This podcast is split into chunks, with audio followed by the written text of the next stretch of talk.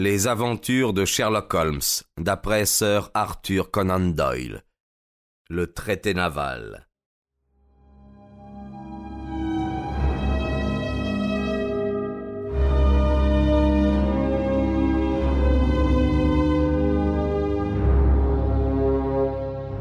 C'était un petit homme à l'air rusé au regard pénétrant, mais pas aimable du tout.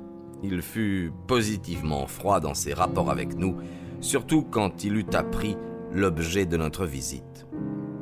Ce n'est pas la première fois, monsieur Holmes, que j'entends parler de vos méthodes d'investigation, dit-il d'un ton revêche. Vous êtes assez habile pour tirer parti de tous les renseignements que la police peut mettre à votre disposition, et puis vous essayez de terminer les affaires vous-même et de jeter le discrédit sur les autres.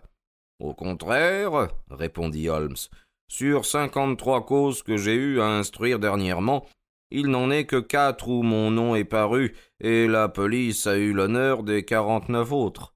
Je ne vous reproche pas de l'ignorer, car vous êtes jeune et inexpérimenté, mais si vous désirez réussir dans vos nouvelles fonctions, vous travaillerez avec moi et non contre moi.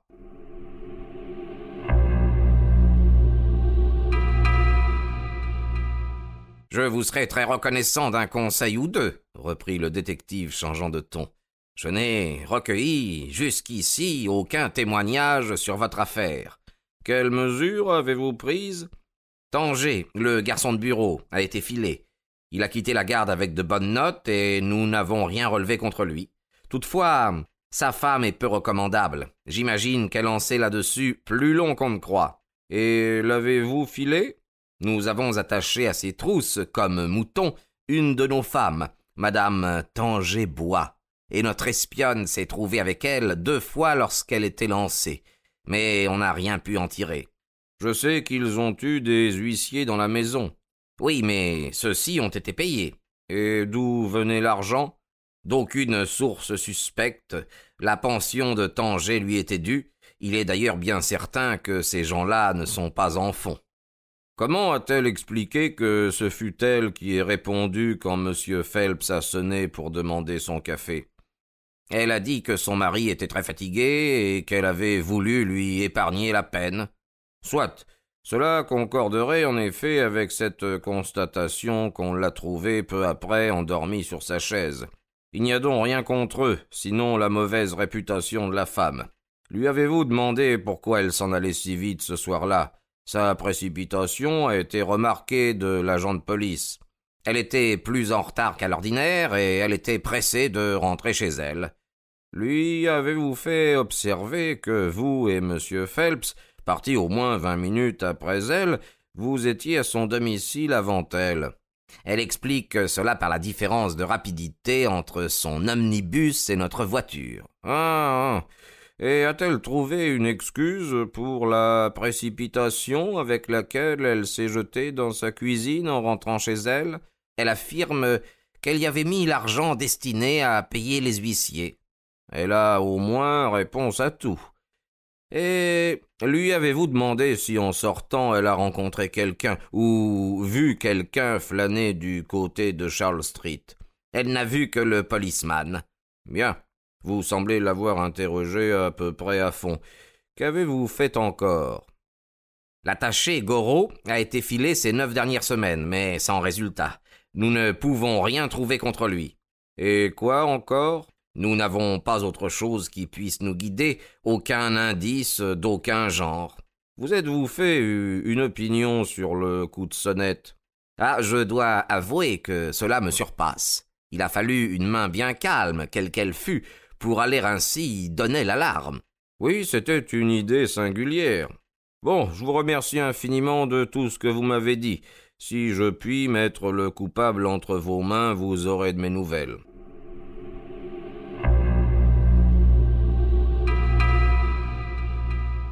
Allons, vous venez, Watson? Et où allons-nous maintenant? demandai-je au sortir du bureau de police. Nous allons interroger Lord Holdhurst, le ministre, et le futur premier de l'Angleterre. Nous fûmes assez heureux pour trouver encore Lord Holdhurst dans son bureau de Downing Street. Holmes ayant fait passer sa carte, nous fûmes aussitôt introduits. L'homme d'État nous reçut avec cette courtoisie d'ancien style qui lui est particulière, et nous fit asseoir sur les sièges somptueux placés à droite et à gauche du foyer. Et là, debout entre nous deux, devant la cheminée, il représentait bien avec son corps long et mince, sa physionomie vive et réfléchie, sa chevelure frisée déjà grisonnante, ce type euh, peu ordinaire d'un gentilhomme véritablement plein de noblesse. Votre nom m'est très connu, monsieur Holmes, dit-il en souriant, et naturellement je ne peux pas prétendre ignorer l'objet de votre visite. Il n'y a eu dans ces bureaux qu'un seul fait qui ait pu attirer votre attention. Pour qui agissez-vous, puis-je vous le demander? Pour monsieur Percy Phelps, répondit Holmes. Ah, mon infortuné neveu, vous devez comprendre que notre parenté augmente pour moi l'impossibilité de le couvrir en aucune façon. Je crains bien que l'incident n'ait un contre-coup très fâcheux sur sa carrière. Mais si l'on retrouve le document. Ah, évidemment, ce serait autre chose. Il y a une ou deux questions que je désirerais vous soumettre, Lord Holdhurst. Je serai heureux de vous fournir tous les renseignements dont je peux disposer. Est-ce dans cette pièce que vous avez donné les instructions relatives à la copie du document? Oui. Alors il était impossible que l'on vous entendît. Cela est hors de doute. Aviez-vous communiqué à quelqu'un votre intention de donner ce traité à copier? Non. Vous en êtes sûr? Absolument. Puisque vous n'en aviez jamais parlé, puisque M. Phelps n'en avait jamais parlé, puisque personne ne savait rien de l'affaire, alors la présence du voleur dans la pièce fut purement fortuite. Ce document représentait pour lui la fortune, il s'en empara. L'homme d'État sourit. Ceci ne rentre pas dans mon domaine. Holmes réfléchit un moment. Il est un autre point très important que je voudrais vous soumettre, ajouta-t-il. Vous redoutiez, j'imagine, que la divulgation des clauses du traité n'entraînât de graves conséquences. Une ombre passa sur la physionomie de l'homme d'État.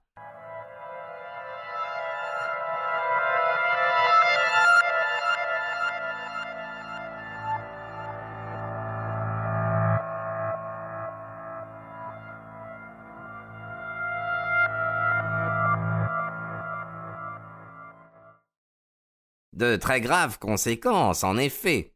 Et se sont-elles produites? Pas encore. Si le traité était parvenu, supposons, au ministère des Affaires étrangères de France ou de Russie, vous vous attendriez à en entendre parler. Ah oui, dit Lord Holdhurst avec une grimace. Je m'y attendrai.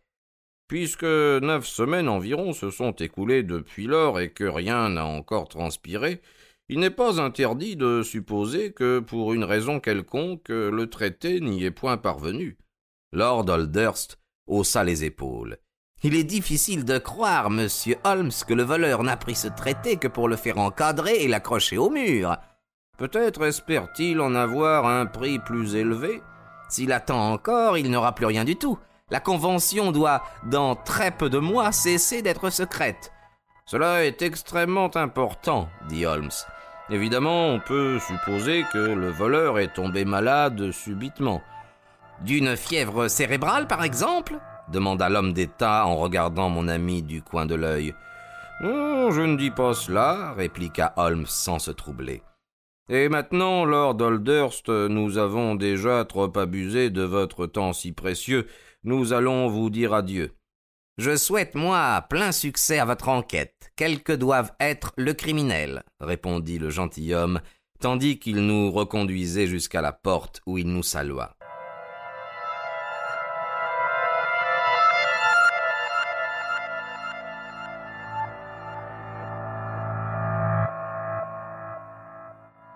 C'est un caractère que cet homme-là, me dit Holmes lorsque nous nous retrouvâmes dans Whitehall. Mais il a de la peine à soutenir sa position. Il est loin d'être riche et il a des charges. Vous avez remarqué, n'est-ce pas, que ses chaussures avaient été ressemelées. À présent, Watson, je ne veux pas vous détourner plus longtemps de vos occupations régulières. Je ne ferai rien de plus aujourd'hui, à moins qu'il ne m'arrive une réponse à la question du fiacre. Mais je vous serais obligé si vous veniez avec moi demain à Woking par le train que nous avons pris tantôt.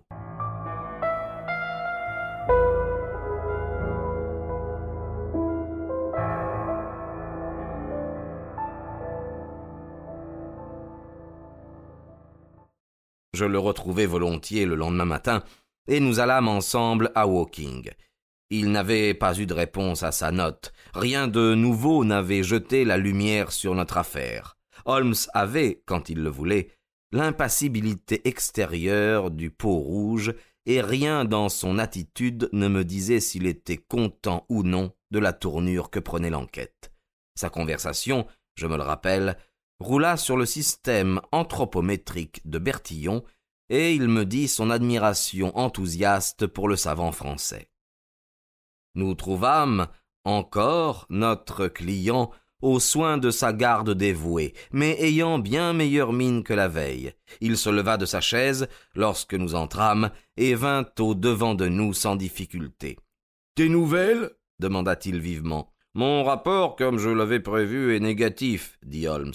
J'ai vu Forbes, j'ai vu votre oncle, et je me suis engagé dans une ou deux voies d'investigation qui peuvent conduire à quelque chose. Alors vous n'avez pas perdu courage? En aucune façon. Que je vous remercie de dire cela, s'écria Miss Harrison, avec du courage et de la patience. Il est impossible que la vérité ne triomphe pas. Eh bien, nous en avons plus à raconter que vous, dit Phelps en se remettant sur son lit de repos. J'espérais en effet que vous auriez du nouveau à nous communiquer. Oui, nous avons eu une aventure cette nuit, une aventure qui pourrait bien être très grave. Sa figure devint très sérieuse, comme sa voix, et son regard prit une certaine expression qui tenait de la frayeur. Savez-vous, reprit-il, que je commence à croire que je suis, sans m'en douter, le centre de quelque monstrueuse conspiration, et que ma vie est visée aussi bien que mon honneur? Oh, fit Holmes. Cela paraît invraisemblable, car je n'ai point autant que je puisse m'en souvenir un seul ennemi au monde. Cependant, après l'événement de la nuit dernière, il m'est impossible de douter que je n'en ai au moins un. Bien, racontez-moi cela, Sachez donc que cette nuit était la première où je fusse sans garde dans ma chambre. Je m'étais trouvé assez bien pour m'en passer. Cependant, j'avais une veilleuse allumée. Or, vers deux heures du matin, je dormais d'un sommeil léger lorsque je fus tout à coup réveillé par un faible bruit. C'était comme le grignotement d'une souris rongeant du bois. J'écoutai un moment avec l'idée que ce ne pouvait être en effet que cela, mais le bruit se fut plus fort, et tout à coup, j'entendis contre la fenêtre un bruit métallique. Je me dressai, ébahi. Il ne pouvait plus y avoir de doute sur la nature du bruit. Le premier, plus faible, avait été causé par un outil introduit dans la fente, entre les châssis, et l'autre par le crochet qu'on repoussait. Il y eut alors une pause d'environ deux minutes, comme si l'on eût attendu pour voir si le bruit m'avait réveillé. Puis, J'entendis un tout petit craquement pendant que l'on ouvrait très lentement la fenêtre. Je ne pus me contenir plus longtemps, mes nerfs étant plus faibles qu'autrefois. Je sautai à bas du lit et je poussai brusquement les volets. Un homme était embusqué auprès de la fenêtre. Je ne pus le voir que très mal car il avait filé comme un trait. Il était enveloppé dans une espèce de, de, de manteau qui le couvrait jusqu'au menton. Je suis sûr d'une seule chose, c'est qu'il avait une arme à la main. Cela me parut être un grand couteau.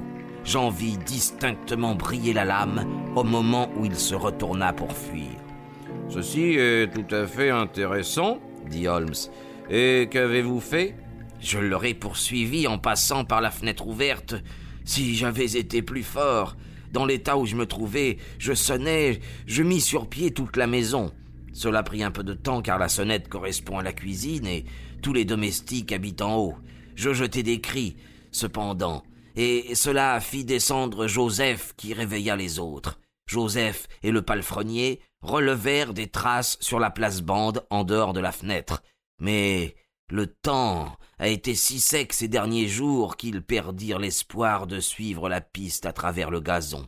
Il y a pourtant un endroit, sur la barrière de bois qui borde la route, où l'on voit, bâton dit, des traces comme si quelqu'un, en passant par-dessus, avait entamé l'arête du barreau. Je n'ai encore rien dit à la police locale parce que je croyais préférable d'avoir d'abord votre opinion. Ce récit de notre client parut produire un effet extraordinaire sur Sherlock Holmes. Il se leva et se mit à arpenter la chambre en proie à une irrésistible agitation. Les malheurs ne viennent jamais seuls, dit Phelps en souriant, bien qu'il fût manifeste que son aventure l'avait un peu bouleversé. Vous avez certainement eu votre part d'infortune, répliqua Holmes. Croyez-vous que vous puissiez faire avec moi le tour de la maison? Oh oui, et j'aimerais à me réchauffer un peu au soleil. Joseph nous accompagnera. Et moi aussi s'écria Miss Harrison. Eh, malheureusement non, fit Holmes, secouant la tête. Je crois devoir vous demander, mademoiselle, de rester assise exactement où vous êtes. La jeune fille reprit son siège d'un air ennuyé.